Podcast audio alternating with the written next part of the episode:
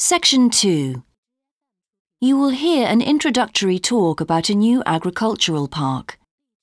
First, you have some time to look at questions 11 to 14.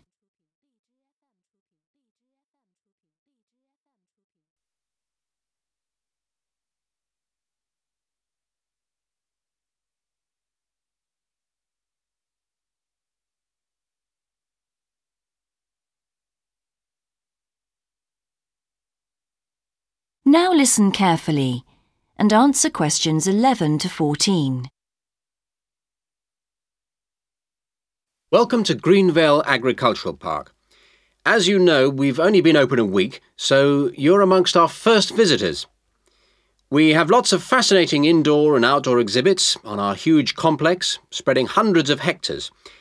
Our remit is to give educational opportunities to the wider public as well as to offer research sites for a wide variety of agriculturists and other scientists. Let's start by seeing what there is to do. As you can see uh, here on our giant wall plan, we are now situated in the reception block here. As you walk out of the main door into the park, there's a path you can follow. If you follow this route, you'll immediately come into the rare breeds section where we keep a wide variety of animals, which I shall be telling you a little more about later. Next to this, uh, moving east, is the large grazing area for the rare breeds. Uh, then further east, in the largest section of our park, is the forest area. Um, south of the grazing area, and in fact just next to the reception block, is our experimental crop area. In the middle of the park, uh, this circular area, is our lake, uh, these two small rectangular shapes here are the fish farms where we rear fish for sale. To the east of those is the marsh area, which attracts a great many migrant birds. Uh, uh in the southeastern corner, beyond the marsh, is our market garden area, growing vegetables and flowers. Before you hear the rest of the talk, you have some time to look at questions 15 to 20.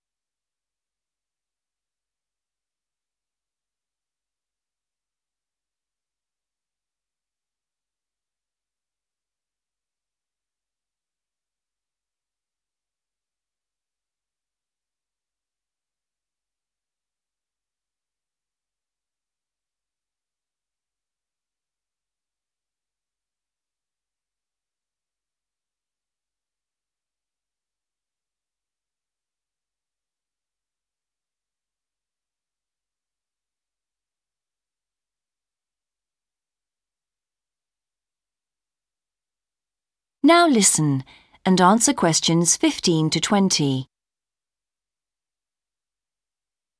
All these areas can be visited by the general public for almost all the year.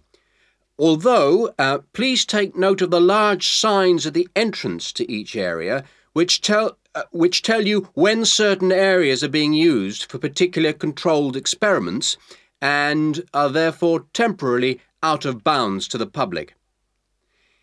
You can see for yourself what a huge area the park covers, and a key question is always how can we move around? Well, you have a choice of means, all environmentally friendly. Um, cars are banned in the park. We have bicycles, which you can hire behind the reception block here. Uh, the healthy ones of you can go on foot. And finally, there's our electric tram, powered from solar cells. You find more information about this at the front entrance. A good place to start on your tour is the rare breed section. We keep goats, sheep, and hens, and other kinds of poultry. Uh, we're also thinking of bringing in cows and horses, but we do not as yet have facilities for these bigger animals. The animals are fed in public twice a day, and a short lecture given on their feeding habits and nutritional needs. These are very popular with the public, but uh, of course we mustn't lose sight of the main purpose of having this section not as such to preserve rare animals, but to maintain the diversity of breeds, to, to broaden the gene pool for agricultural development. Greenvale changes with the seasons, with different events happening at different times of the year. May will be perhaps our most spectacular month, with the arrival of the Canada geese and when our fruit trees will be in full blossom. But there are interesting events on all year round. Um, for example, John Havers, our expert fly fisherman, is currently giving displays on the lake. Each of the sections has its own seasonal calendar, and please consult the summary board at the main entrance. And the final section, as we return to the reception blocks, is the orchard. Do take time to browse round our shop. There's a wide selection of books on wildlife, some of them written by local authors, and the history of farming, including organic farming, something which the park will be diversifying into in the coming months. That is the end of section two. You now have half a minute to check your answers.